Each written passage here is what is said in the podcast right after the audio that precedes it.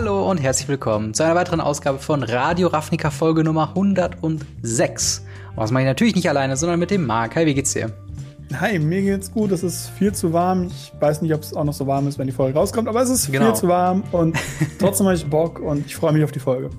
Total, denn äh, wenn ihr das hier jetzt seht, ähm, dann haben wir in der letzten Folge euch schon angekündigt, dass äh, ich im Urlaub bin. Ich bin zwei Wochen im Schweden mit dem Camper und dementsprechend äh, ja nicht da, um äh, Radio Ravnica in wöchentlichen Abschnitten aufzunehmen.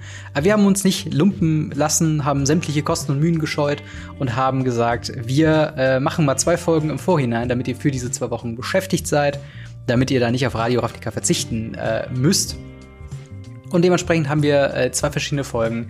Die erste Folge, die wir jetzt quasi machen, die 106, ist die große Listenfolge. Yay! Yay.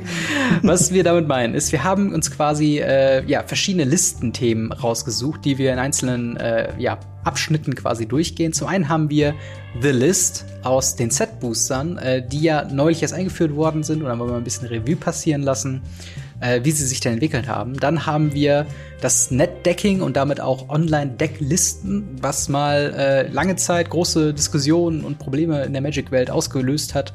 Äh, ob das mittlerweile auch noch so ist, werden wir dann besprechen. Aber natürlich die größte Liste, die kontroverseste Liste und die, um die es am meisten Diskussionen gibt, ist weiterhin die Reserved List, über die wir dann ganz am Ende reden werden. Zu mhm. guter Letzt haben wir anstatt Ask Us Anything, denn ihr könnt uns ja keine Live-Fragen äh, quasi für die Folge zuschicken, haben wir eine geliebte und alte Rubrik wiedergebracht und zwar der Quizard. Herausforderung des Quizards. Ich werde dem Marc drei Fragen stellen und äh, schauen, ob er sie beantworten kann. Ich hoffe, das äh, klappt soweit, beziehungsweise natürlich, äh, dass meine Fragen ein äh, ansprechendes Schwierigkeitsgrad-Level haben. Ähm, ja, aber bevor wir loslegen, ganz kurz, wenn ihr das Ganze auf YouTube schaut, dann gebt uns ein Abo, gebt uns ein Like. Dasselbe für Podcasts, also Podigy, Apple Podcasts und so weiter und so fort. Wir haben auch äh, Twitter und ähm, Instagram. Und zu guter Letzt könnt ihr gerne in den Discord kommen und euch da ein bisschen austauschen, mit neue Spieler treffen, neue Freunde treffen, neue Formate kennenlernen. Alles drumherum. Und äh, natürlich, wenn ihr uns finanziell unterstützen wollt, ein bisschen was von unseren monatlichen Kosten äh, ja quasi auf eure Schultern umtransferieren wollt, dann könnt ihr gerne mal bei patreon.com slash gamery vorbeischauen, denn dort kriegt ihr quasi die äh, Podcasts in voller Länge als Video, ein bisschen vor allen anderen, sobald ich sie fertig habe in der Regel. Bei den äh, aufgezeichneten äh, Podcasts natürlich nicht. Da haben wir die quasi schon drei Wochen vorher fertig gehabt. Aber ähm, ja, ich überlege mir da was. Vielleicht der Mittwoch oder so. Genug der Vorrede. Fangen wir mal an mit unserer ersten Liste, mit unserer Liste von Listen, die erste Liste. Und zwar The List aus den Set-Boostern. Mhm. Ähm, ja, möchtest du kurz darauf eingehen, ähm, was Set-Booster sind und was die Liste davon ist? Kannst du das kurz zusammenfassen? Können wir machen. Ähm, bei Zendika Rising, so wenn ich mich richtig erinnere, war es so, dass äh, es eine neue Art von Boostern gab. Und mhm. zwar waren bis dahin einfach die normalen Booster, die man hatte, waren einfach Draft Booster. Kurz vorher bei Throne of Eldraine wurden auch Collector Booster eingeführt. Und Wizard hat sich gedacht, hm, okay, jetzt haben wir Booster für die Leute, die High Roll irgendwas Glitzerndes aufmachen wollen. Und wir haben Leute, die draften wollen. Jetzt müssen wir natürlich noch die Leute irgendwie abspeisen, die einfach nur Booster aufmachen wollen, ohne damit zu draften. Und ähm, für die machen wir eben ein Set Booster. In diesem Set Booster war es dann so, dass normalerweise die Set Booster ein Theme haben, was mhm. man manchmal etwas härter suchen muss als anderweitig. Manchmal findet man es ganz einfach, dann ist es irgendwie so plus eins plus eins Marken oder Karten in Friedhöfen oder so. Und manchmal mhm. ist es doch sehr verwirrend und schwierig draufzukommen, wie man von A nach B hoppt.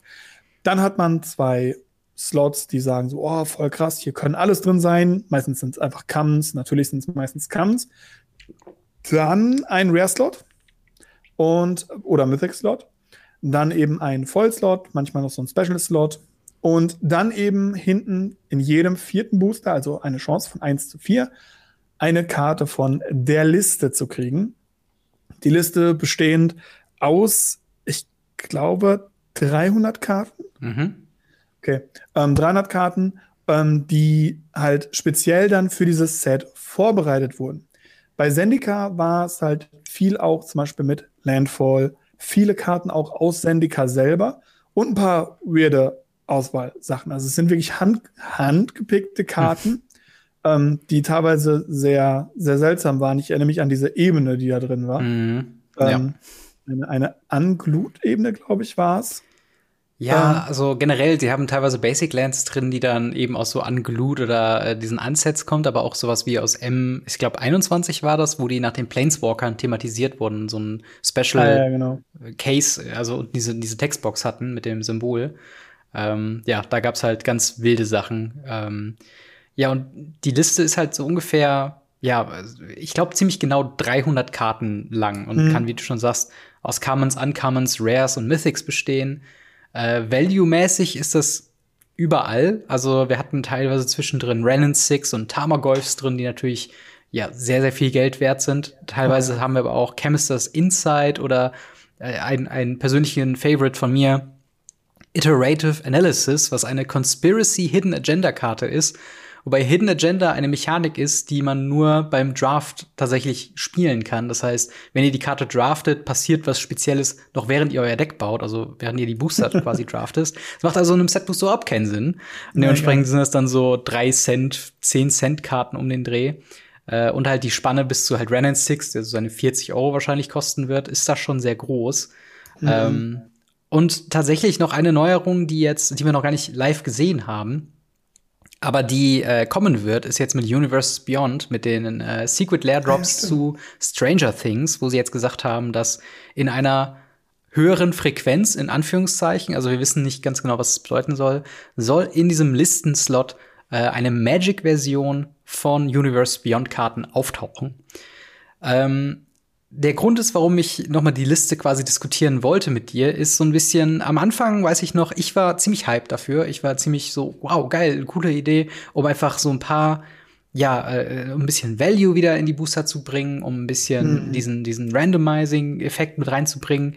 Aber jetzt, wo ich auch und du wahrscheinlich ja auch ein paar Set-Booster geöffnet hast, wie war so deine ja, wie, wie nimmst du das so heutzutage wahr? Ist das noch so ein bisschen dieses Wow, krass, verrückt, die Liste ist eine Revolution des Boosters oder ist da ein bisschen die Erwartungshaltung geringer geworden? Ja und nein. Mhm. Auf eine Oder-Frage. Ja und Nein antworten ist immer das Beste.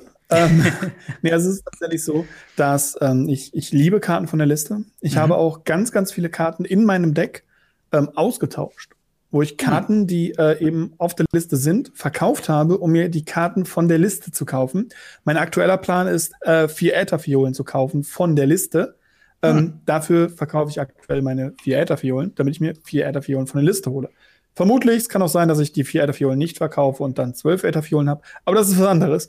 ähm, so oder so, ich hätte gern diese vier Äther-Fiolen von der Liste, weil ich einfach diesen, dieses, dieses Sternchen, das haben wir noch gar nicht richtig erklärt, Stimmt. und hast du ja dieses, dieses, ähm, diese ich nenne sie Pommesgabel, das ist das Planeswalker-Symbol, ähm, unten links in der Ecke.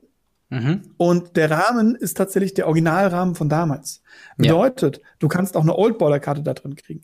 Du kannst eine Player Reward Karte da drin kriegen, die Full Art ist.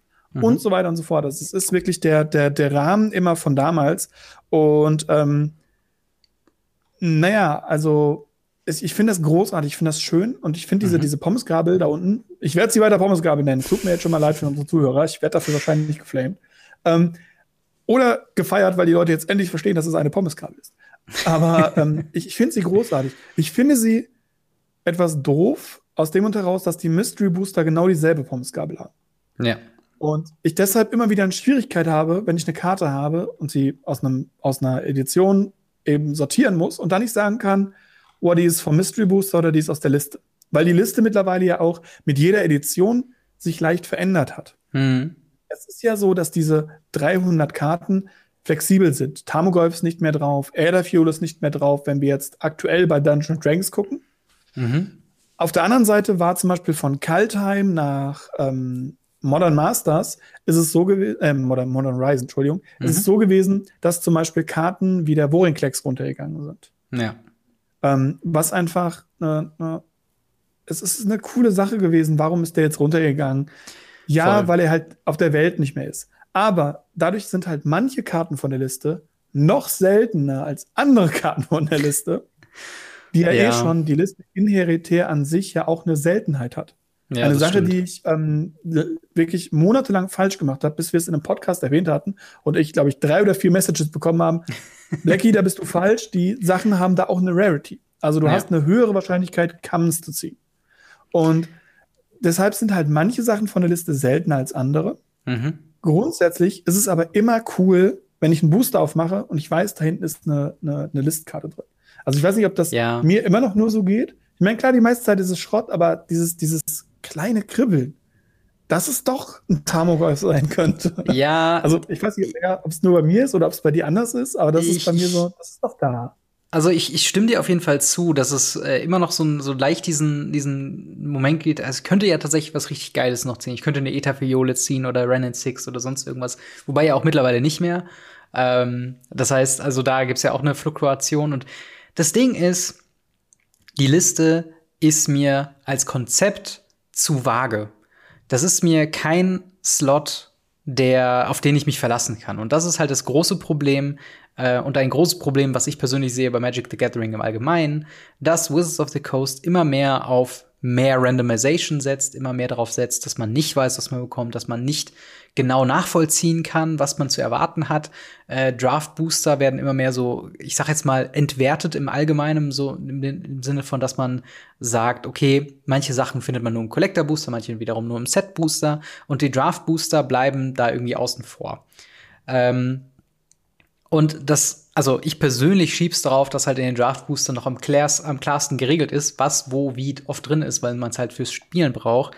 Und die Set Booster, du hast eben ja schon kurz äh, zusammengefasst, die beinhalten halt so ein, so, so Thema, was man erkennen soll, was eine 1 plus 1 plus 1 Thematik sein soll und so weiter und so fort. Ich habe da mittlerweile komplett aufgehört, überhaupt nachzugucken. Das war bei Zendika Rising noch mal ganz spannend, äh, irgendwie sich damals noch zu denken, ja, okay, die haben hier Landfall-Karten zusammengesetzt und aber mittlerweile gehe ich einfach davon aus, dass die random Commons und Uncommons zusammengeschmissen haben.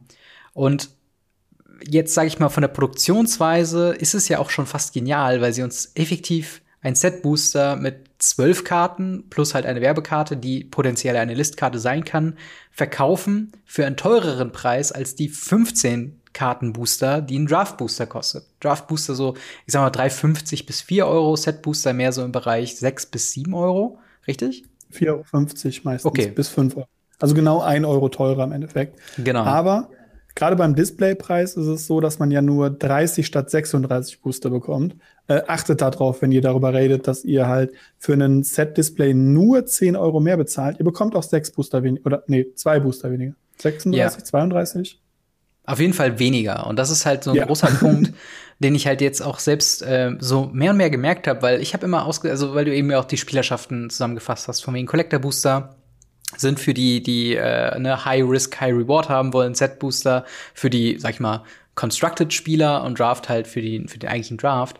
Aber wenn man sich wirklich anguckt, dass wie wenig Karten dann oder wie viel, wie wenig Booster dann in einem Set Booster Display tatsächlich drin sind, ist man fast schon, also wenn man, sage ich mal, nur die, die Rares und Mythics zusammenzählt, die man potenziell haben könnte, dann ist es natürlich schon so, dass beim Set Booster potenziell mehr, also ist eine höhere Chance, dass in einem Pack mehrere Rares und Mythics drin sein könnten, dadurch, dass so viele Flex, flexible Slots quasi drin sind.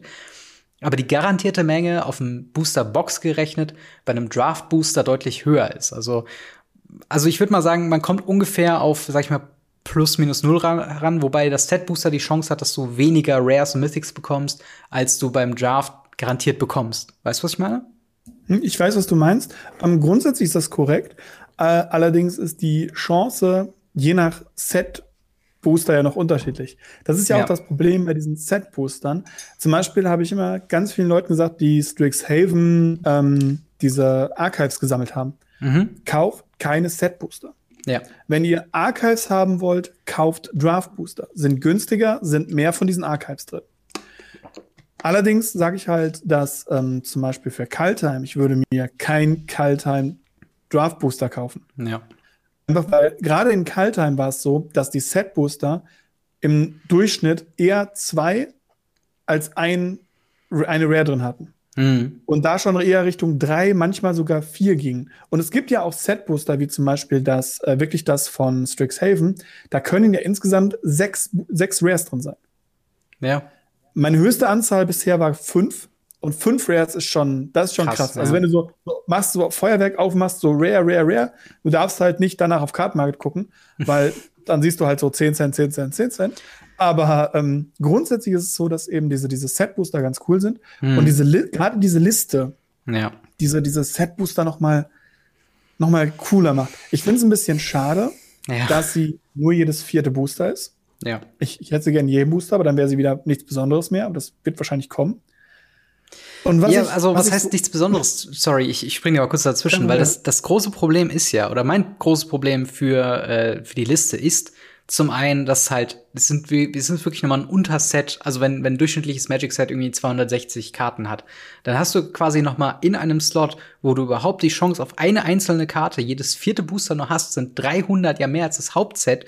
Das heißt, deine Chance, da überhaupt eine Karte zu ziehen, also wir haben jetzt gerade immer wieder Random Six und Tamagolf genannt und halt Ether-Viole oder andere Sachen, die ist halt so viel mehr geringer. Also ich glaube, ich kenne keine einzige Person, auch selbst auf YouTube, die Sachen angeboxt hat, die tatsächlich äh, was Sinnvolles aus der Liste gezogen haben. Und das ist halt mein großer Punkt, warum ich sage, keine Ahnung, also klar, du hast die Chance, da was Geiles rauszuziehen und wenn es passiert, ist es geil, aber wie hoch ist die Chance? So einmal pro jedes achte Case oder so?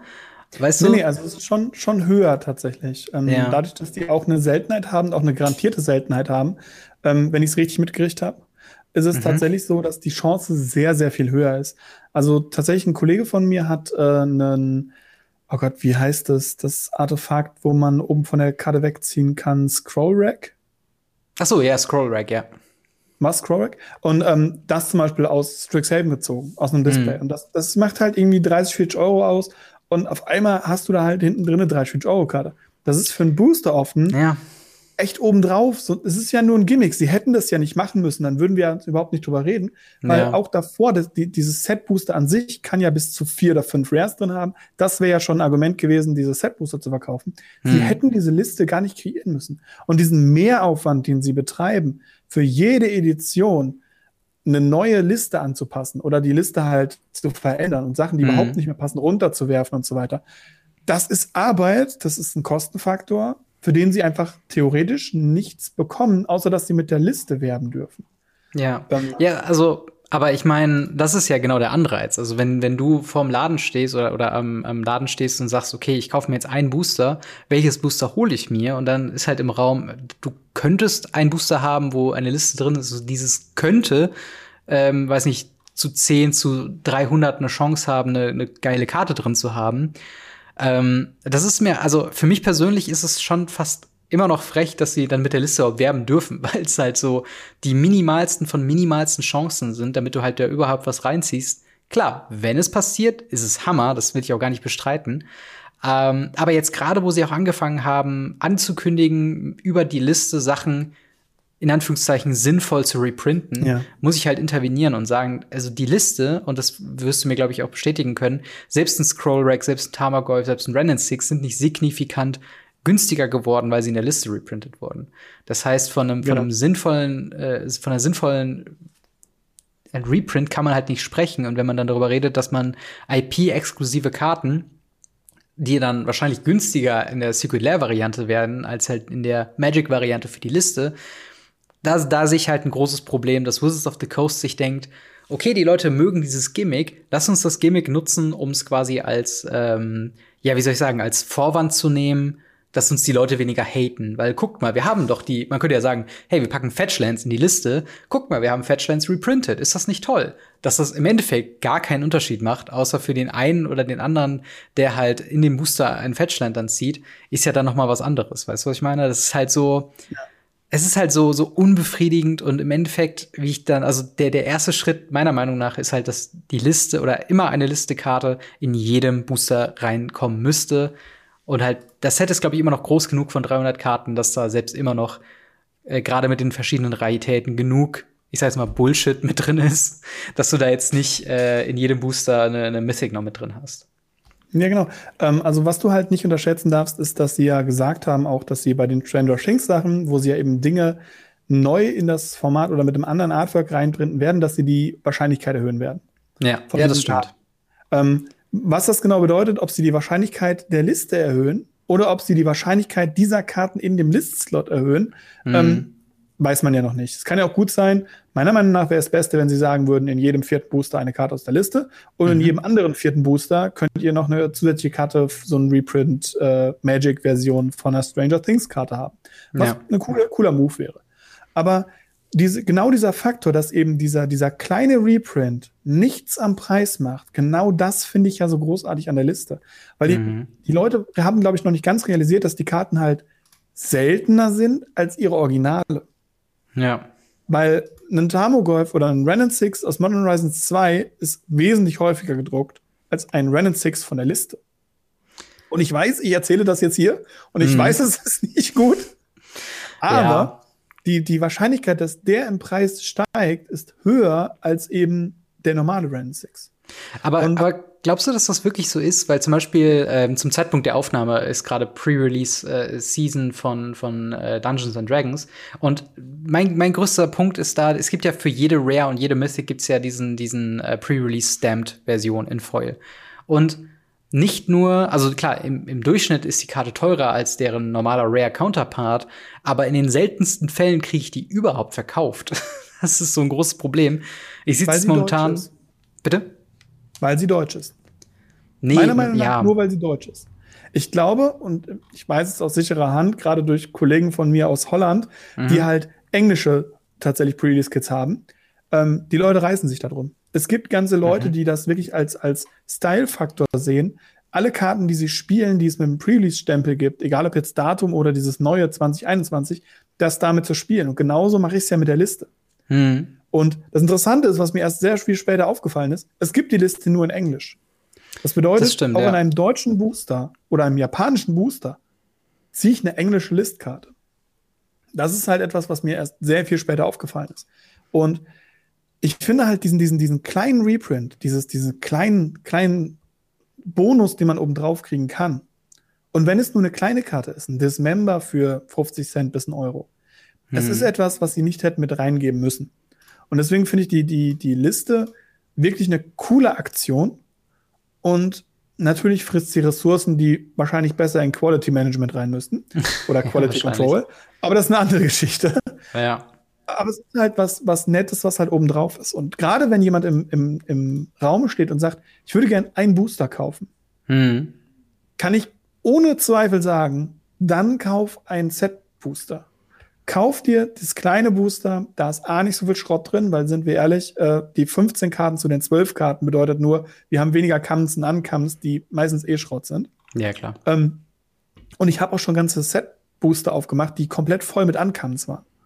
Ja. Was halt auch irgendwie was Cooles hat. Ja, das, das und, kann ähm, auch passieren, ja, ja, aber es genau. ist halt nur so ein. Es ist halt, es ist, es ist hm. auf jeden Fall die Wahrscheinlichkeiten kannst du halt nicht mehr berechnen. Du kannst nicht sagen, okay, du hast im Durchschnitt immer die richtige Anzahl an zwei grünen, zwei roten, zwei schwarzen Karten oder so, mhm. wie das zum Beispiel bei den Mystery Boostern ist. Und die Wahrscheinlichkeiten sind so wild und wird durcheinander und was nicht alles. Aber das sind sie ja bei, bei ganz vielen Boostern, die zum Öffnen gedacht sind mittlerweile. Ja. Und das finde ich halt cool, weil es halt, du, du hast nicht mehr so die Ahnung, so, okay, ich mache einfach die hinterste Karte auf, ist eine Rare, den Rest lasse ich einfach im Laden liegen, damit mhm. ich den Müll nicht wegwerfen muss. Ja. Ähm, das ist ja teilweise passiert, wo dann gerade zu Throne of Eldraine Zeiten die Leute geguckt haben, vielleicht noch den Uncome-Slot mitgenommen haben, um zu gucken, mm. ob sie Mystic Sanctuary gezogen haben oder einen Mystical Dispute. Und das war's. Und dann haben die das einfach im Laden liegen lassen, weil der Rest war halt Müll. Ja. Und das, das ist halt was, wo ich sage, das macht das Set Booster schon cooler. Und diese Liste ist nur, nur das Salz oben drüber. Und das ist halt so lange nicht versalzen, wie halt nicht jedes jede Karte da drin kommt. Wir müssen natürlich schauen, wie sie es mit Stranger Things machen. Ja. Da können sie halt den Salzstreuer fallen lassen. Aber ähm, bisher bin ich ein sehr großer Fan der Liste und ich finde sie wirklich, wirklich cool. Ja, also ich, das Ding ist, glaube ich, bei mir, ähm, um auch quasi mein Fazit schon mal äh, mhm. zu kommen, äh, ist, ich finde die als Konzept gut. Ich finde, sie hat nur zu wenig, ähm, also sie, sie sorgt für zu wenig. Sie sorgt nicht dafür, mhm. dass äh, Karten, die unbedingt mal einen Reprint brauchten, sprich Cavern of Souls, Renan 6 etc. etc. Generell Modern Horizons 1 äh, ist gerade auch sehr viel, gibt es viele Karten, wo ich denke, eigentlich müsste man die jetzt schon fast wieder reprinten. Teilweise ja. Modern Horizons 2 selbst. Also wenn ich mir Ragavan angucke, ist es ja auch irgendwie ähm, ja, ein bisschen ja. zu krass. Aber ähm, anderes Thema.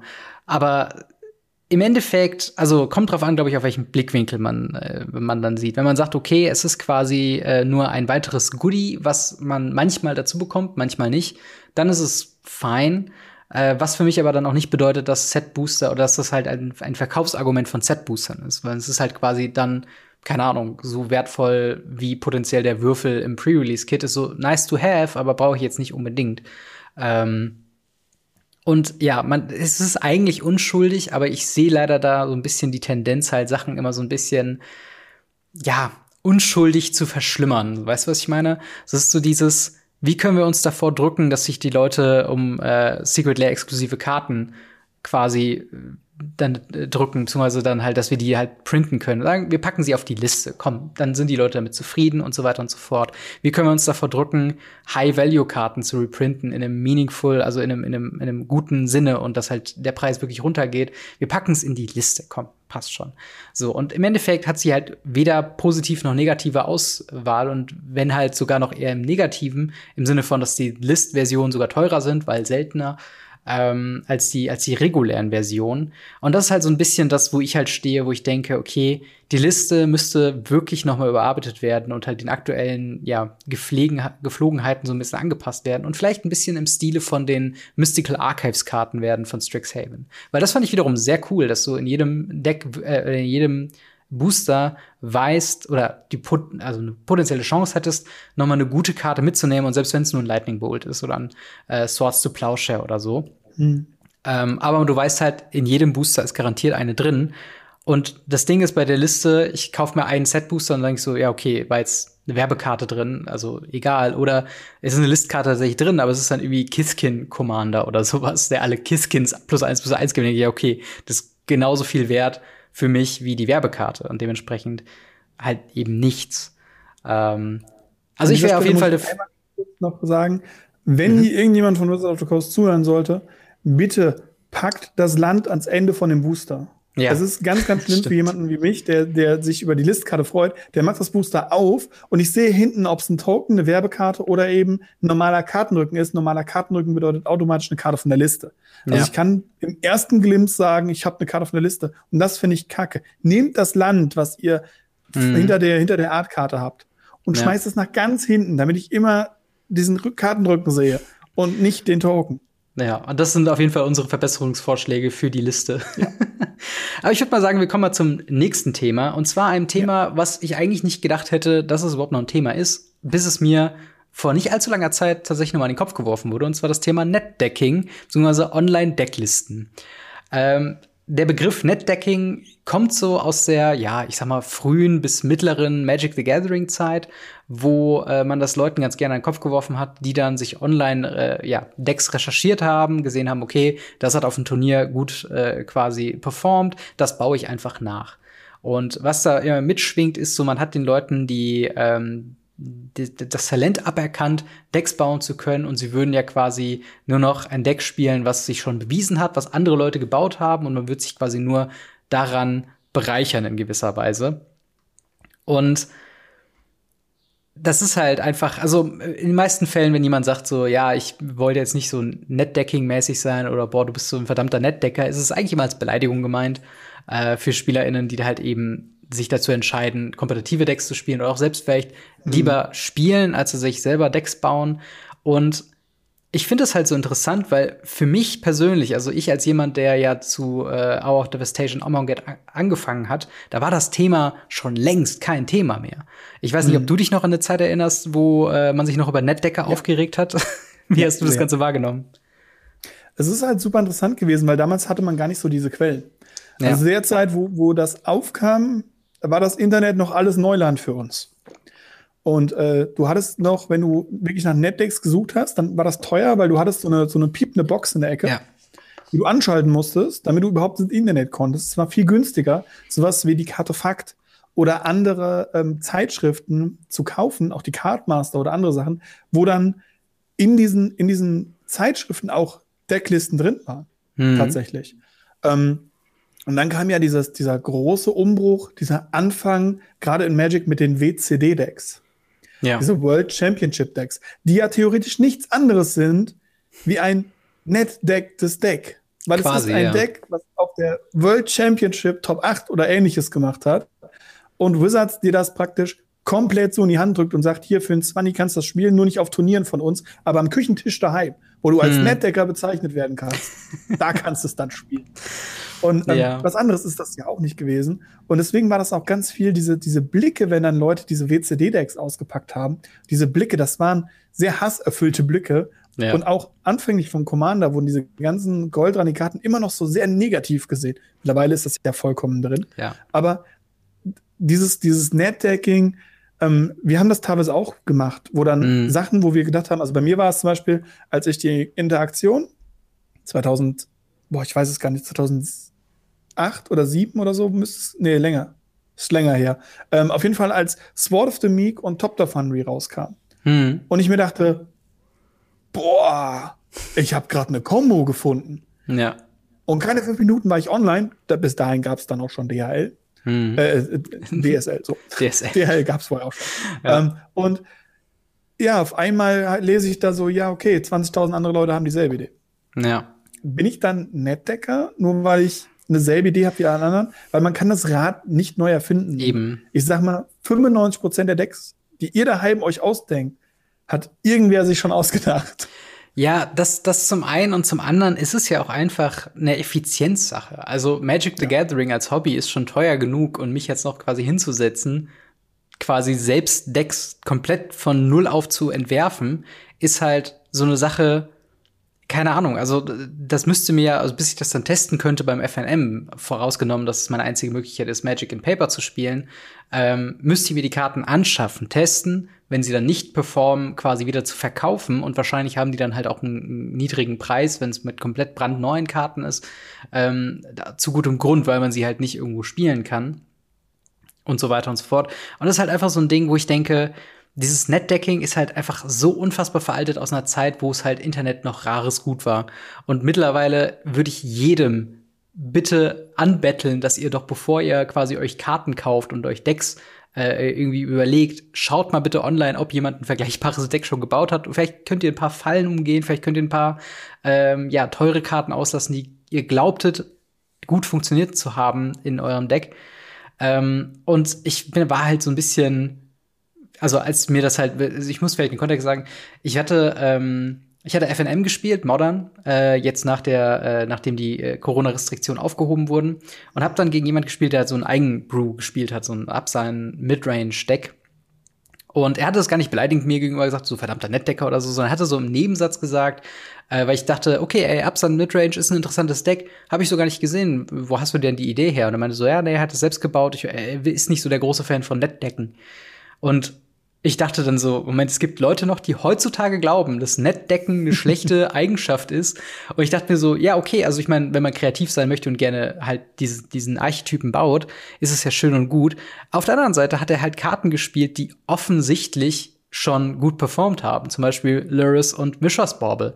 Das ist halt einfach eine Combo, die hat, oder, oder Combo, in Anführungszeichen, eine Interaktion von Karten, die hat absolut jedes Deck, äh, der Luris spielen kann. Und das war jetzt nicht eine geheime Decktech oder Noble Hierarch, beziehungsweise Ignoble Hierarch in äh, eine Turn 2 Liliana of the Veil.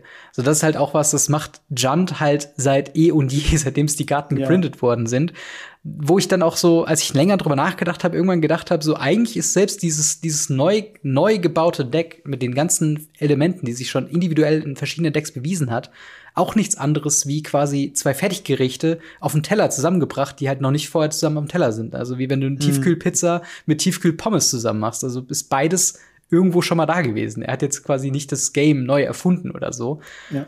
Und das war halt einfach so ein Punkt, wo ich gedacht habe, so, also ich, ich finde nicht, dass Netdecking heutzutage noch ein Begriff ist, der sinnvoll ist, den man Leuten dann, äh, den man, den man überhaupt erwähnen kann, weil irgendwo, wie du schon sagst, selbst wenn man selbst auf die Idee kommt, Karten zu kombinieren, ist es ein Garant dafür, dass da schon so viele andere Leute draufgekommen sind. Und die meisten Pro-Spieler, wirklich nahezu alle, würde ich jetzt mal behaupten, von der MPL oder Leute, die auf Pro-Touren gespielt haben, sind keine guten Deckbauer. Also Christian Haug hat bei uns im Podcast damals auch gesagt, dass er sich wirklich einfach nur das, ähm, das beste Deck des Formates nimmt oder halt eins, was ihm gefällt, was halt Top-Tier ist und es individualisiert für die jeweiligen Meta, äh, Gegebenheiten. Genau.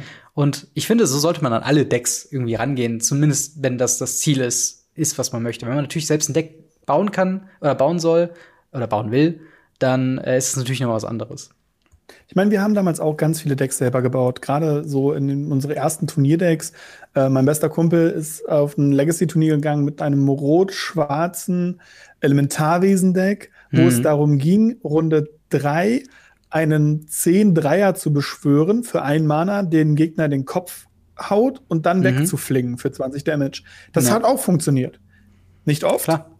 aber es hat funktioniert. Und das ist halt der Punkt, man kann das halt machen, kein Problem. Man kann sich ja das Netdecking auch zum Vorteil machen, mhm. zum Vorteil nehmen.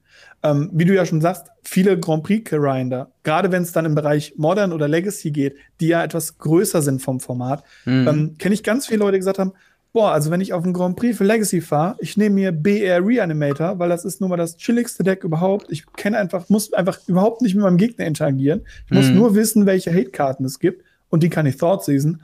Und dann kann ich einen Grand Prix spielen und da ändert sich nicht viel. Und das ist halt auch ein Punkt. Ja. Was ich halt noch sehe, was wirklich NetDecker als, als negativen Mitschwing hat, ist ganz viele Leute, die ihr Deck nicht verstehen. Ja, das stimmt. Das ist ein Problem, wenn Leute sich ein Deck sagen, okay, die Liste gefällt mir, ich hole mir das Deck, das hat ja gut performt und dann halt auf einmal so das Deck nicht verstehen, die dann hm. Dinge auf einmal versuchen zu spielen, die so überhaupt nicht funktionieren oder sich die Karten teilweise ja gar nicht vorher richtig durchlesen oder es richtig mal üben oder so, sondern das Deck hat ja schon funktioniert.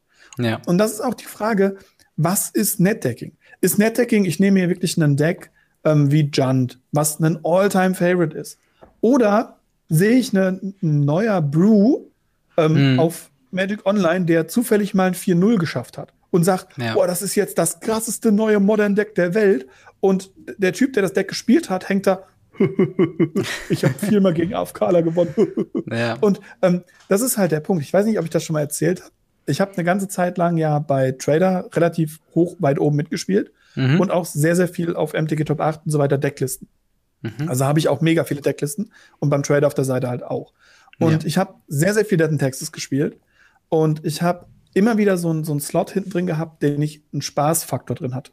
Hm. Zum Beispiel True Believer. Zwei Mana 2-2, du hast Trout. Ich finde die Karte einfach witzig. Ja. Ähm, sorgt dafür, dass ich diese Karte beim Sideboard habe und auch schon mal hin und wieder mal ganz gut, die ganz gut performt hat. Und dann bin ich auf dem Death in Texas Discord, wo dann Leute oh, was ist das denn für ein Brain? Der ist Top 8 gegangen, der spielt diese Karte im Sideboard, der hat die Meta voll analysiert. Mhm. Und alles, was ich dazu schreiben kann, ist, ey Jungs, ich habe den Abend davor gesoffen und ich habe eine Münze geworfen, ob ich das oder Eight and a Half Tails spiele. Ja. Und ich habe die Karte nie reingenommen, weil die war einfach nur Kacke an dem Tournament. War mir aber egal, ich finde die Karte toll, deswegen spiele ich die. Ja. Und das ist mir mehrfach passiert, auch mit Whipcorder und anderen Dingen, wo dann mhm. Leute auf einmal gesagt haben: so, oh, das ist voll das Brain, der spielt das und das im Sideboard, der hat die Meta analysiert. ich hänge da, ja, okay, vielleicht versteht ihr einfach nicht, wie mein Deck funktioniert. Ja. Und, und, das ist halt echt ein Problem, weshalb man Netdecker auch noch als Beleidigung in Anführungsstrichen sehen kann und das auch eine Gefahr ist. Also kauft euch nicht blind links irgendein Deck. Testet das. Auf gar keinen Fall. Wenn es mit Proxys ja. ist oder ähnliches, testet das vorher. Ja, vor allen Dingen, also ich muss auch wirklich sagen, äh, ich kann es nicht laut und andauernd genug sagen, bevor ihr euch ein neues Deck kauft, proxied es.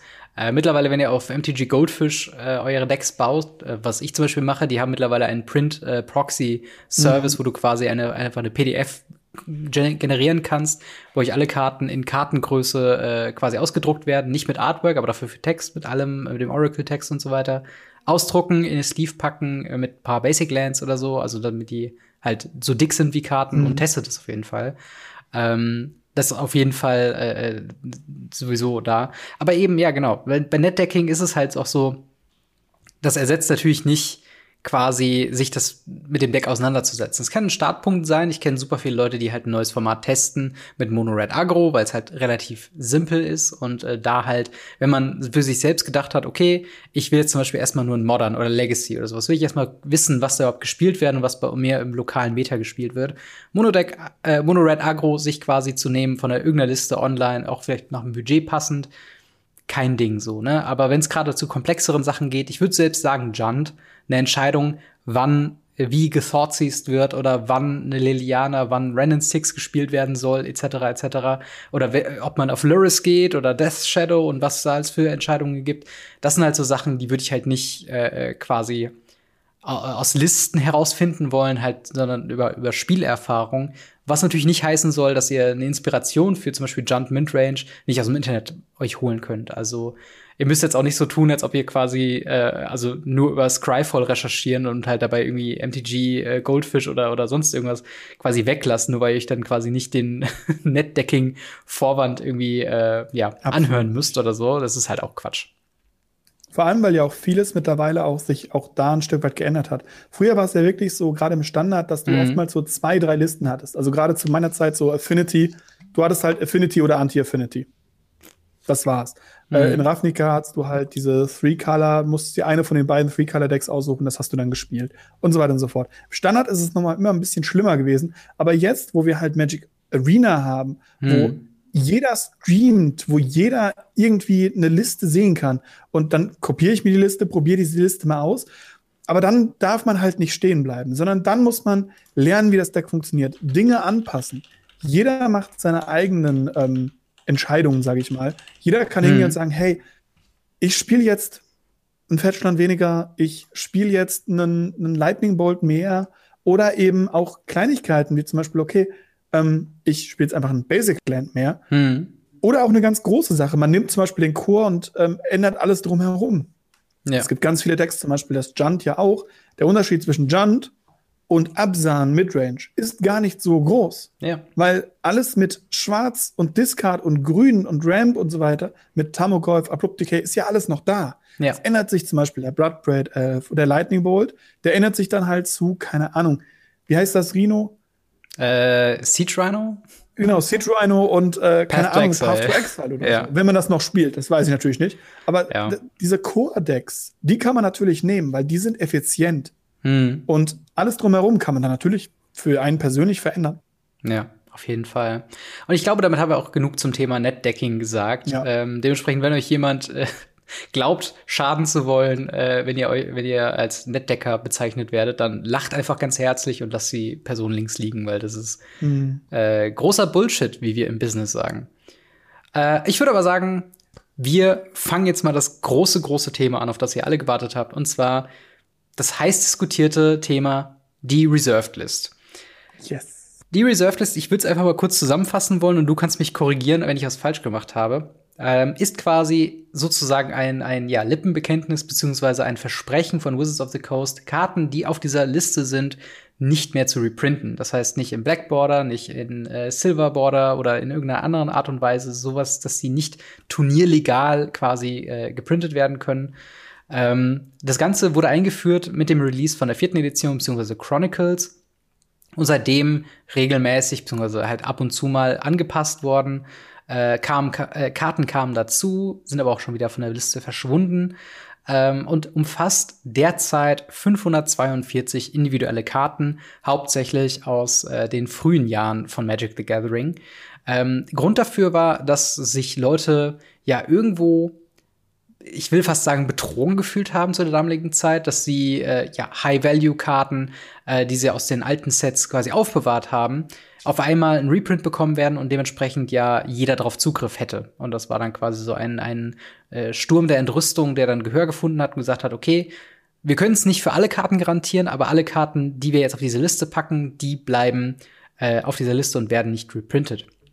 Genau, vor allem lag es halt daran, dass ganz viele Leute eben auch einfach Wertverluste hatten, gerade ja. auch Local Game Stores damals. Das war noch eine ganz andere, andere Zeit. Sowas wie ja. Local Game Store, die, die sind ja gerade die, die Card Game Stores sind ja erst durch Magic erfunden worden. Ja. Weil vorher gab es das ja gar nicht.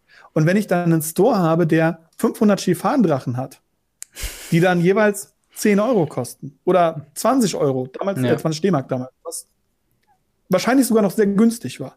Und die werden dann in Chronicles nochmal gereprintet. Und zwar dieses Mal ja äh, Renaissance, ja, das die andere Version, die war ja sogar Blackboard. Ähm, mhm. Und äh, das ist halt dann ein, ein Reprint, der effektiv die Karte schlechter macht und, und günstiger macht. Ja. Und wenn ich das als Store nicht sage, warum soll ich dann das machen, wenn ich da auch Baseballkarten führen kann, die ihren Wert ja behalten? Also Ja. heutzutage wissen wir natürlich, beides totaler Quatsch. Aber ähm, das war damals das Argument. Und dann hat Wizards gesagt, oh, oh, oh, bevor ihr jetzt alle unser Produkt rauswerft, Ja. machen wir dieses Bekenntnis. Und das ist halt eben nochmal das äh, der, Punkt, den man auf jeden Fall mal sagen müsste. Reserved List ist auf jeden Fall ein Produkt der damaligen Zeit.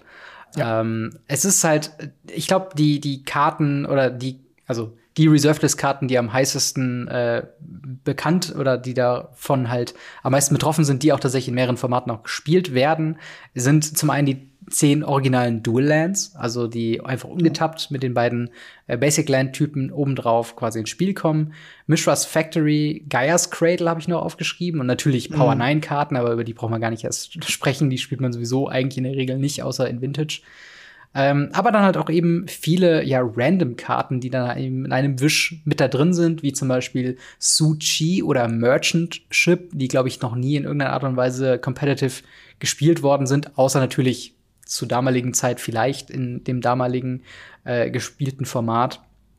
Aber was halt eben auch ein guter Punkt ist, es gibt sehr viele Karten, die sehr beliebt sind und die man äh, ja sehr stark äh, auch heutzutage noch spielt, die auf der Liste waren, auf der Reserved List und entfernt worden sind. Unter anderem äh, Basalt, Monolith, Sol Ring und Demonic Tutor sind, glaube ich, alles mehr oder weniger Staples für verschiedene Deck-Archetypen in Commander. Und gerade der Sol Ring ist ja mittlerweile in jedem Precon drin und zählt so als die äh, Karte, die quasi dem Deckbau nur noch 98 Karten zuschreibt, weil jeder sollte sowieso einen Soul Ring spielen.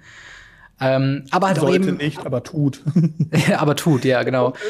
Das sind alles Uncomes. Das ist hier Ja. der wichtige Punkt. Und zwar wurden, war am Anfang auf der Reserved List waren Rares und Uncomes. Mhm. Und irgendwann sind sie hingegangen bei der ersten Iteration und haben halt eine Menge Uncomes runtergeschoben Mhm. und haben eine Menge Rares, die bis dahin gedruckt wurden, nachgeschoben. Ja. Genau, und das ist halt dann äh, der große Punkt, aber man, man stelle sich mal eine Welt vor, wo Soul Ring einfach äh, quasi Reserved List wäre und sie wäre super, super teuer. Und ähm, ja, die Argumente eigentlich von diesem Punkt aus sind sehr, also sie können unterschiedlich sein, aber mittlerweile hat sich, glaube ich, so ein Konsens geführt, sowohl von SammlerInnen als auch SpielerInnen, die sagen mehr oder weniger, die Reserved List sollte verschwinden.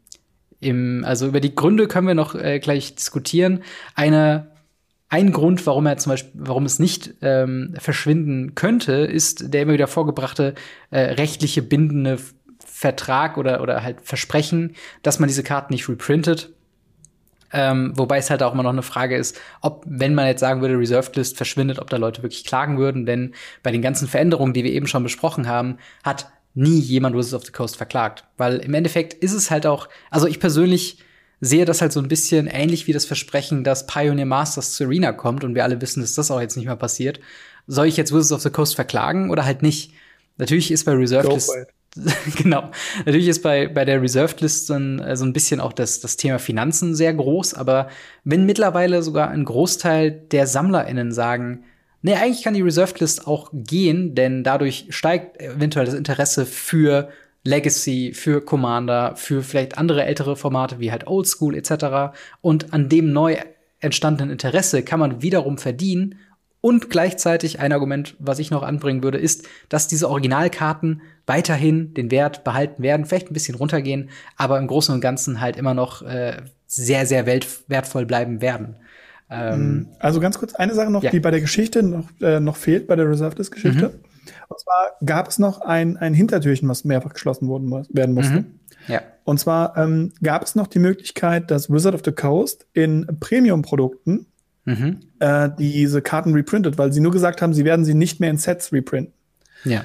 Das ist dazu geführt, dazu geführt, dass in mehreren From the Vault und in einem Phyrexian gegen, ich glaube, Correlation, Ja. Ja. ähm, Reserved List Karten nachgedruckt wurden in Foil, in Glitzern, in New Border, in irgendwas. Ähm, das haben sie dann auch geschlossen, weil dann eben ganz viele Leute angedroht haben, hey, wenn ihr das weitermacht, dann gehen wir auf die Barrikaden und verklagen euch. Also es ist, dieser, dieser, dieser Faktor ist tatsächlich da, aber das ist ja auch schon Mhm. zehn Jahre her. Das ist Das über kommt zehn Jahre her, ja. Und ich sag mal, diese, dieses Interesse daran, die Reserved List loszulösen, ich bin in der ersten Reihe, der sagt, die Reserved List kann weg, aber sie ist gut, dass sie da ist. Ich habe mhm. darüber ja ein komplett eigenes Video auch gemacht, im ja. Lucky Talk. Und für den habe ich eine Menge Hate bekommen. Und das meiner Meinung nach ein Stück weit zu Unrecht. Weil ein paar Sachen, wie zum Beispiel die Revised-Karten, ich glaube, die Leute mhm. unterschätzen, wie hoch der Revised Print dran war. Mhm. Der ist nicht so weit weg von dem, von einem Dragon's Maze oder anderen Sachen gewesen. Von einem New Age. Das ist abartig. Ja. Und gerade die White Border Duels daraus würden unendlich fallen. Weil warum soll ich denn diese ultra hässlichen Dinger spielen, hm. wenn ich für einen Zehner mehr diese schönen neuen New Border Duels spielen kann, zum Beispiel. Und ich meine, klar, es wird immer wieder Leute geben, die, wie ich, damals vor dem Händler stehen und sagen, 10 Euro mehr, damit der Rand schwarz ist. Das zahle ich nicht. Ja. ja. Heute würde ich mich gerne dafür erhängen. Aber es ist halt der Punkt, wo ich halt sage, so, das ist ein Wertverlust. Und dieses, diese Reserved List macht von damals ganz vielen Händlern heutzutage immer noch der Grundlage ihres Geschäfts aus. Mhm. Also ich will nicht wissen, wie viel Star City Games oder Channel Fireball oder auch nur jemand wie zum Beispiel der Trader, der ja auch offen gezeigt hat äh, in, aus Deutschland, hier, mhm. ich habe noch so und so, guckt euch mal meine P9 und so weiter. Wunderschönes Video, by the way. Mhm. Ähm, auch wenn ich Trader sonst ja nicht so viel schaue, aber das war unendlich großartig und ähm, wie gesagt, ich spiele bei dem ja auch relativ viel. Und mhm. er hat dann auch in der Auslage diese ganzen Sachen, diese teuren Sachen. Und wenn gerade wenn die, Re die Revised Duels runtergehen würden im Preis oder auch die, die Wheel of Fortune oder was da nicht alles drin ist, das würde manchen Händlern ganz, ganz wehtun. Klar, ja. Alpha, Beta wird teuer bleiben. Ähm, siehst du ja auch an dem, was zum Beispiel Pokémon gemacht hat mit mhm. Base Set 1, Base Set 2 und dann kam ein Reprint des Base Sets 1 und Base Set 2 im Old Border jetzt vor zwei Jahren oder so. Ja. Tatsächlich. Und die Preise sind trotzdem hoch von den alten Dingern. Ja, das, also ich sehe den Punkt und ähm, wie soll ich das am besten sagen? Ich finde, die persönliche wirtschaftliche Lage von individuellen Ladenbesitzern beziehungsweise von, von Leuten, die natürlich aktiv an der Infrastruktur von äh, Magic the Gathering beteiligt sind, sollten nicht die Zugänglichkeit des, der Spieler behindern. Mhm. Wenn Läden, also ich sag mal andersrum, wenn ein Laden nur deshalb quasi seinen Finanzwert halten kann, weil er quasi Goldbarren in Form von quasi Revised Dual Lands ähm, im Keller lagert und weiß, im schlechten Moment kann ich die verkaufen und kann dann den Laden ein paar Monate länger halten. wenn das die Grundlage ist, worauf du deinen Laden basierst, also ist es keine solide Grundlage für mich, um zu sagen, warum werden dann so vielen anderen Spielern günstiger Zugang verwehrt. Weißt du, was ich meine? Das ja. ist halt so, ich, ich verstehe dann, ich verstehe das Argument und ich verstehe auch das Argument dann von den Ladenbesitzern, die sagen, ja, okay, gerade diese Revised Dual Lands würden im, im Preis fallen. Ich würde argumentieren, immer noch nicht so viel, wie man es vielleicht glaubt, denn quasi diese, dieser Retro-Look, das merken wir durch Times Square Remastered und durch diesen konstanten Push zu Old Border, die haben halt einfach, glaube ich, immer noch so einen gewissen Appeal für Leute, die halt immer, äh, die halt zum Beispiel so, so ein Legacy-Deck komplett im alten, im alten Stil quasi haben wollen. Und ich glaube, dann werden immer noch die Revised Lands quasi gefragt sein. Dafür äh, spielt man aber zu viele neue Karten zum Beispiel. Und ja. die Frage ist ja auch, sie könnten ja auch einfach dann die Old Border in Black Border drucken.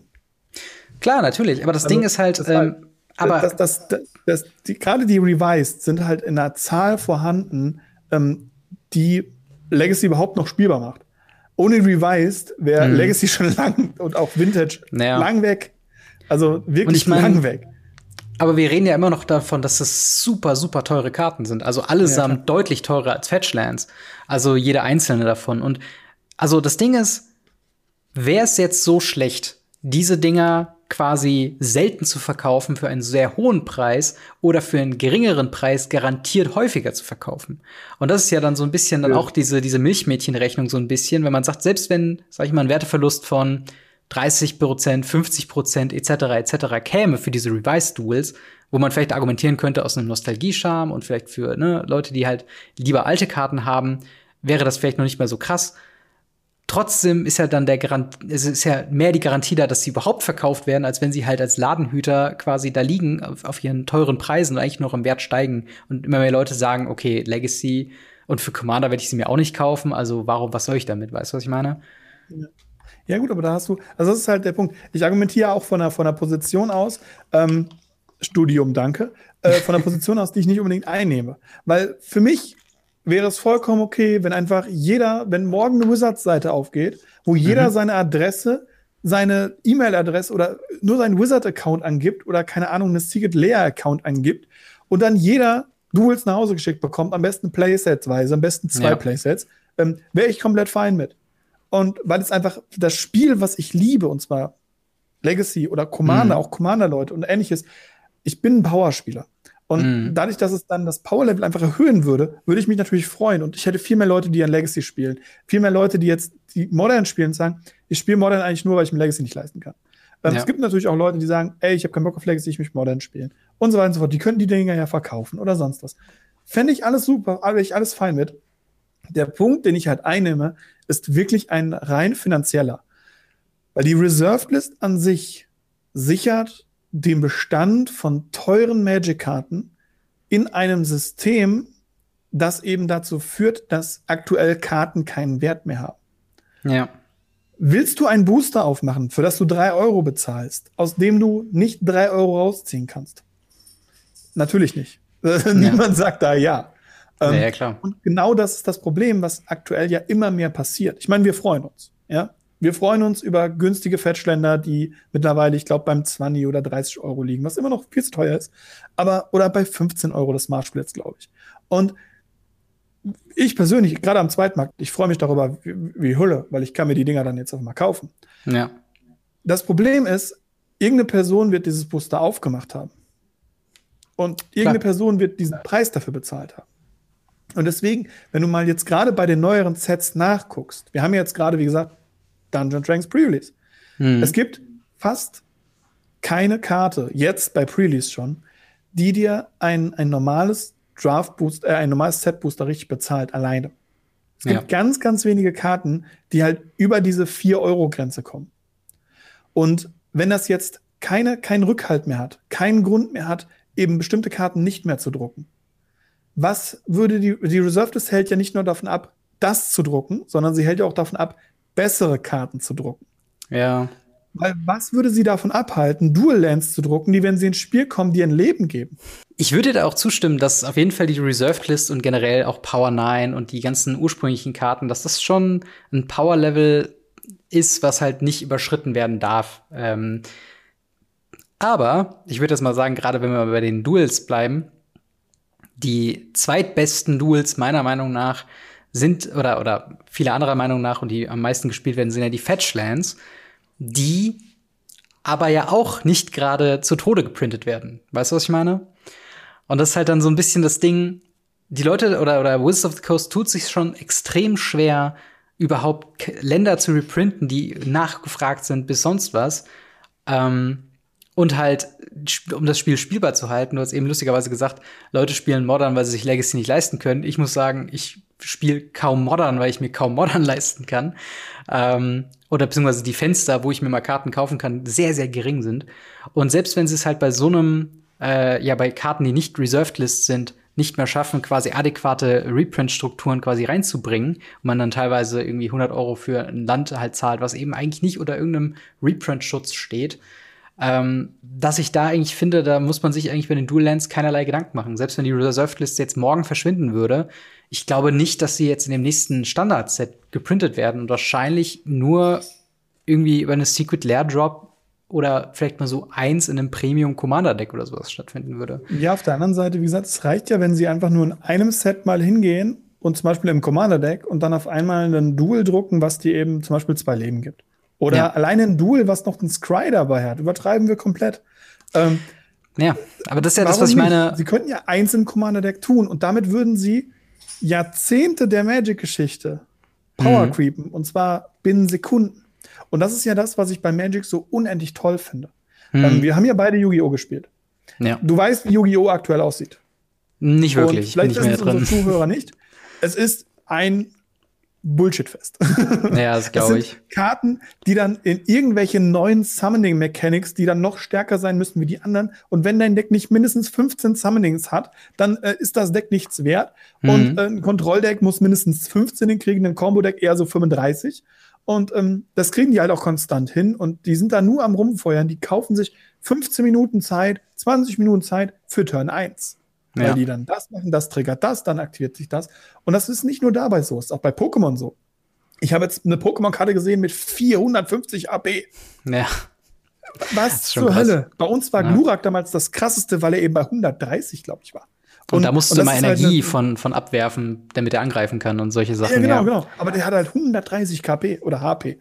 Ähm, ja. das, das war halt so krass. Und Heute haben die einfach 450, machen die 300 Damage und dürfen mhm. irgendwie zwei Preiskarten ziehen und so weiter für alle, die irgendwie eine Ahnung haben, wie das Spiel funktioniert. Und genauso ist es auch in ganz vielen anderen Sachen, dass es immer so ein Power Creep ist. Ja. Und die Reserved List sorgt dafür, dass unser Power Creep nett bleibt. Mhm. Weil wir können, wir haben einen Cap. Wir können keine rote Karte drucken, die für drei Mana oder für zwei Mana alle Hände abwirft und sieben neue Karten zieht. Nein, die ja. kosten immer mindestens vier Mana oder haben einen anderen Effekt oder leicht veränderte Effekte. Sie können sich ja ganz nah an die Reserved List ran bewegen mit Effekten. Mhm. Und das haben sie auch getan mit zum Beispiel, oh, mir fällt der Name gerade, Echo of Ians. Ja, ähm, die, ich, ich die im Endeffekt eine, eine blaue äh, Power 9, Power 9 Karte ist. Ja. Die halt theoretisch für drei Mana, theoretisch, mit hm. der anderen Power 9 Karte, die keine Power 9 Karte ist, nämlich mit Eye Diamond, mhm. äh, castbar ist für drei Mana. Und ähm, das ist halt so, sie können sich ja ranbewegen. Auch diese ganzen ähm, Suspend-Karten, da ja. sind ja auch ganz viele Reserved-Karten dabei. Das ist ja kein Problem, aber sie können es halt niemals machen. Ich möchte nicht in einer Welt leben, wo auf einmal null Mana-Artefakte, die man tappen, opfern kann für vier Mana, mhm. in Commander-Decks draufkommen. Das möchte ich einfach ja. nicht. Aber das Ding ist, ich glaube halt, also zum einen, ähm, ich habe dir, was das diesen Punkt angeht, äh, ja auch gar nicht widersprochen. Ich habe ja gesagt, dass es sinnvoll ist, ein, Power Cap zu haben. Ich glaube nur nicht, dass, es, dass die Reserved List das adäquate Mittel dafür ist. Also ich finde, eine Liste zu kreieren von vielleicht teilweise Reserved List Karten, teilweise vielleicht sogar auch andere Karten wie äh, Oko wird mir jetzt zum Beispiel einfallen, der Original, also nicht irgendeine angepasste Version oder sowas, sondern der Original Oko, wie er halt als Karte erschienen ist wäre komplett sinnvoll, quasi eine, eine Power-Limit-Liste zu machen. So ein bisschen wie das Storm-Scale für Fähigkeiten von Magic-Karten. Einfach, wo man sagt, besser als das darf es nicht werden. Ein drei-Mana Planeswalker, der irgendwie zwei verschiedene Plus-Abilities hat und äh, einen Removal-Effekt auf einer Plus-Ability hat, das können wir einfach nicht machen, weil das, das ist einfach zu krass. Aus Erfahrung zeigt sich das. Genauso mit originalen Dual-Lands oder zum Beispiel auch sowas wie Gaia's Cradle. Eine Karte, die quasi tappt für so viele Kreaturen, wie du hast das ist einfach zu krass. Das können wir nicht machen. Und das, also sie, würden jetzt auch nicht eine schwarze Gaias Cradle printen äh, oder sowas, um halt quasi um diese Reserved List drumherum zu gehen. Und da würde ich mir fast mehr wünschen, dass man halt wirklich sagt, okay, Reserved List, ja, weg. Und dafür haben wir die Power List oder die, die das Power Limit. Und ganz klar definiert, besser als ein Dual Land kann es nicht werden. Besser als eine Mishra's Factory oder ein Mox oder ein Black Lotus etc. etc. wird es nicht gehen. Trotzdem wollen wir diese Karten reprinten in äh, vielleicht Vintage Masters oder Legacy Masters oder sonst irgendwas? Oder wie cool wäre es gewesen? Dann wir ja von, von einem Lippenbekenntnis ins nächste. Ja, aber das, das ist ja immerhin was, ja, was Gameplay-mäßig Sinn macht. Weißt du, was ich meine? Die, ja, diese genau. Reserved List. Wir, wir, wir, reden ja von derselben Seite. Wir sind ja eigentlich beide ja, dafür. Ähm. Ich kenne halt nur die Gegenargumente und die Gegenargumente sind gut. Leider. Ja, das ähm, äh, klar. Und sie sind halt alle, man kann alles umgehen, alles umschiffen. Oder man geht einfach hin und sagt, das bleibt so und man geht nah dran und dann war's das. Und immer wenn man nah dran geht, hängen alle Leute, oh, es gibt jetzt den Lions Eye Lion. Hm. Krass. Und am Ende merken dann alle so, nee, nicht krass. Ja, ja das, das stimmt schon. Also, wenn ich dir jetzt die Frage stellen würde, Reserved List, du hättest jetzt, du hättest jetzt quasi den roten Knopf vor dir. Du könntest draufhauen und die instant wegschieben oder du lässt ihn quasi den roten Knopf quasi im Schrank. Würdest du den Knopf drücken, ja oder nein?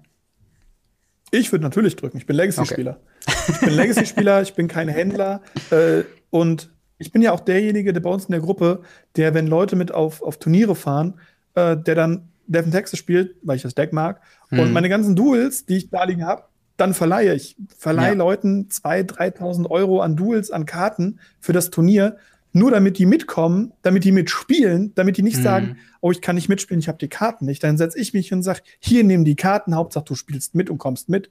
Also ja. da, da bin ich ja der Erste. Und für mich sind das Spielkarten. Was nützt es mir, wie ein Drache auf meinen Karten zu sitzen oder auf meinem Goldschatz zu sitzen, wenn niemand anders mehr Gold hat, mit dem ich spielen kann, doof jetzt gesagt. Ja, und, ja auf jeden Fall. Ich persönlich wäre dafür, die Reserved List abzuschaffen. Mhm. Und ich bin auch knallhart dafür, jedem einfach Duels zu schenken. Oder Guys Cradle und sonst was. Ja. Ähm, oder was, was viel realistischer ist, und das ist halt ein Punkt, über den man noch ganz kurz reden könnte. Mhm. Man könnte zumindest zu dem alten System zurückgehen. Mhm, Weil jetzt gerade in einer Welt voller Secret Layer ja. könnte man in dieses Premium-Produkt zurückgehen mhm. und könnte dann sagen, hey, wir bringen eine gewisse Menge an X-Karten raus, die wir jetzt nicht über die Liste machen. Mhm. Ging auch, aber ähm, wir wollen ja auch Geld dran verdienen. Ja. Und dann machen wir eben das Secret Layer Dual Lens. Da ist dann zwei Dual Lens drin oder so. Kostet 80 Euro. Mhm. Also kriegst du ein Dual Lens für 40 Euro. Gönn dir. So. Ja. Das wäre halt super interessant oder halt auch andere Sachen dann damit zu machen. Zum Beispiel einfach nur einen Gaias Cradle Secret Layer zu machen oder einen Gaias Secret Layer, wo dann ganz ja. viele Gaias Karten mit drin sind, unter anderem auch Gaias Cradle. Und das finde ich halt noch interessant. Also wenn man diesen Schritt zurück machen könnte hm. und sagen könnte, Premium-Produkte funktionieren, Judge Rewards bitte auch wieder, ähm, dann könnte man eben sagen, hey, wir machen das und wir ja. können das machen, wir haben da Spaß dran. Und dann würden auch Karten wie zum Beispiel Dual Lands endlich mal ein Foiling bekommen, weil die Karten gibt es ja nicht in Foil. Das stimmt, ja.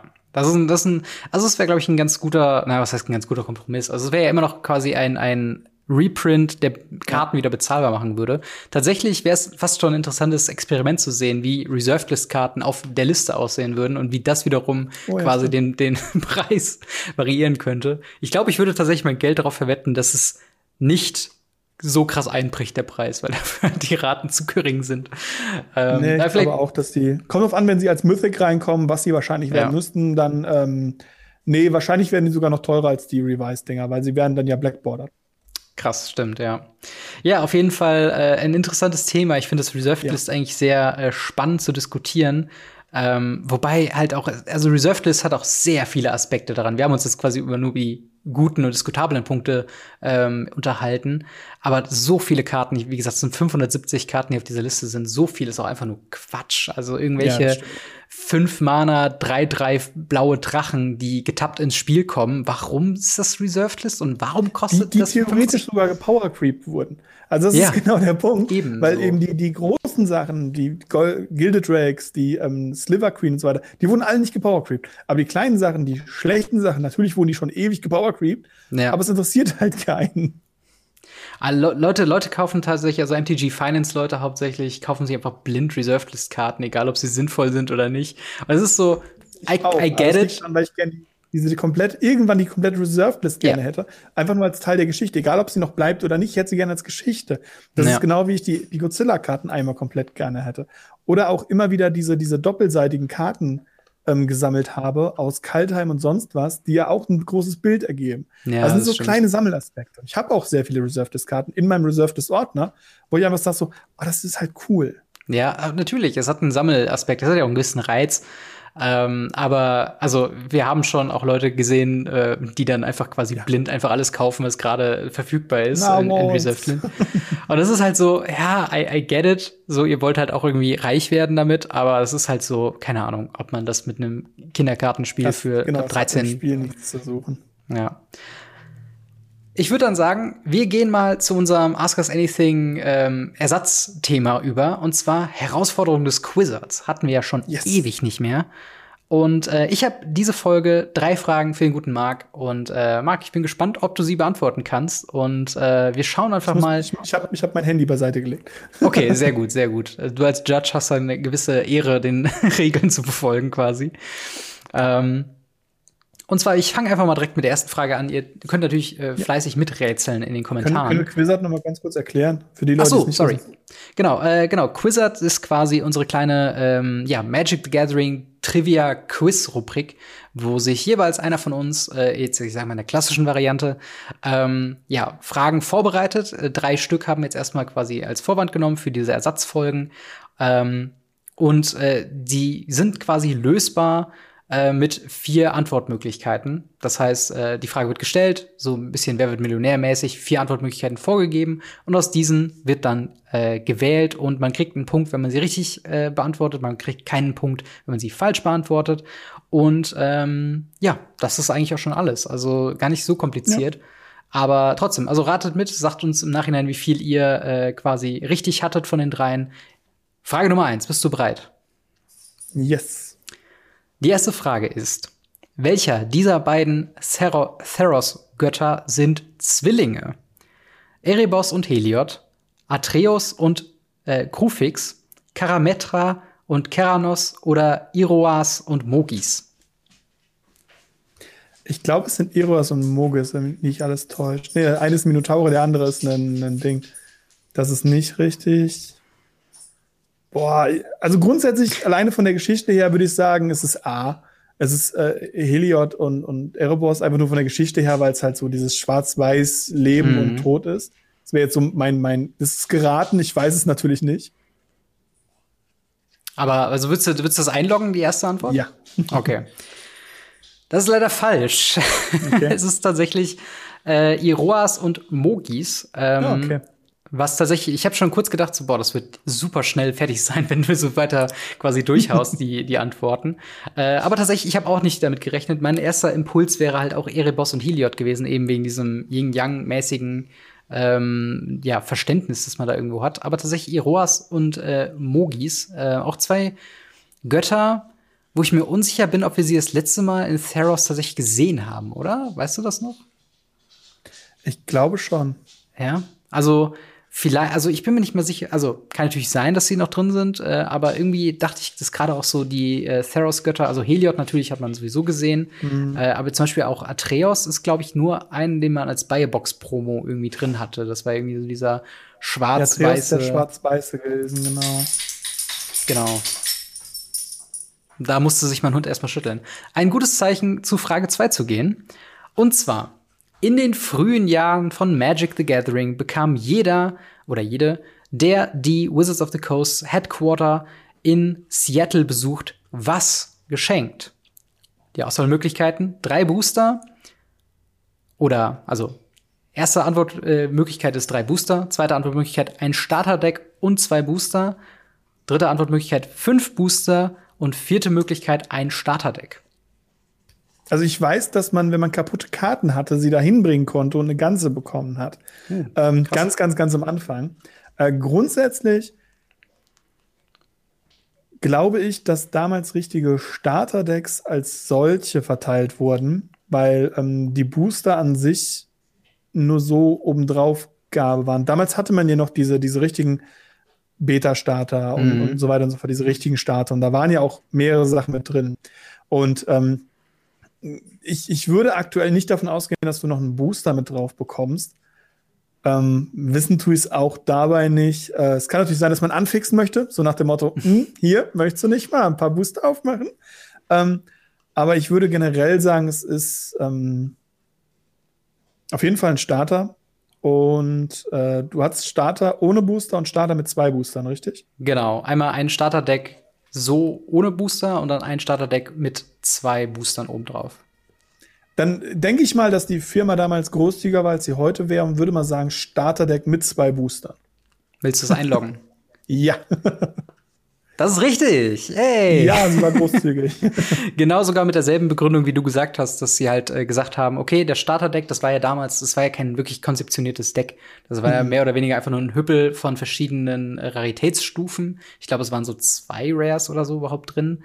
Äh, und halt ganz vielen verschiedenen genau, Basic Lands, auch in der Regel five-colored und kompletter, komplett zusammengewürfelt.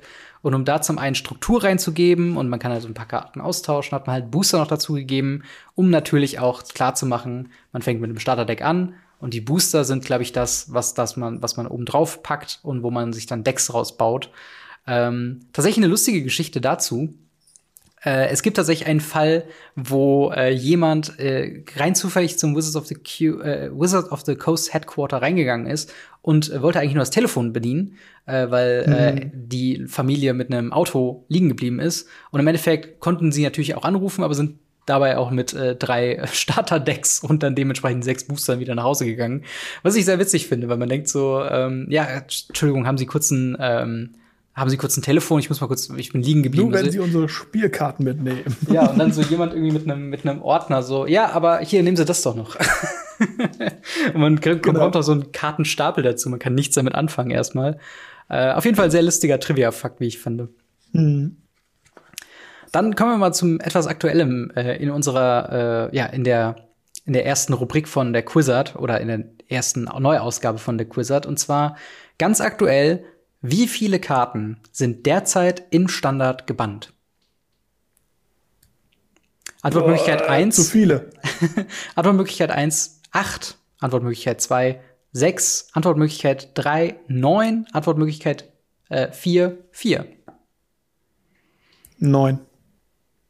Also 8, 6, Aus 9. Aus dem Grund heraus, dass ähm, ich, ich glaube, es gibt eine, eine, eine, eine Möglichkeit, also es gibt aktuell so viele Standard-Bands, ähm, wie es im Laufe von Standard gebannte Karten gibt. Und dementsprechend würde ich jetzt sagen neun. Einfach um die höchste Zahl zu nehmen. Und es fühlt, es fühlt sich einfach so an, als wäre es auch richtig. okay, also willst du neun einloggen? Yes.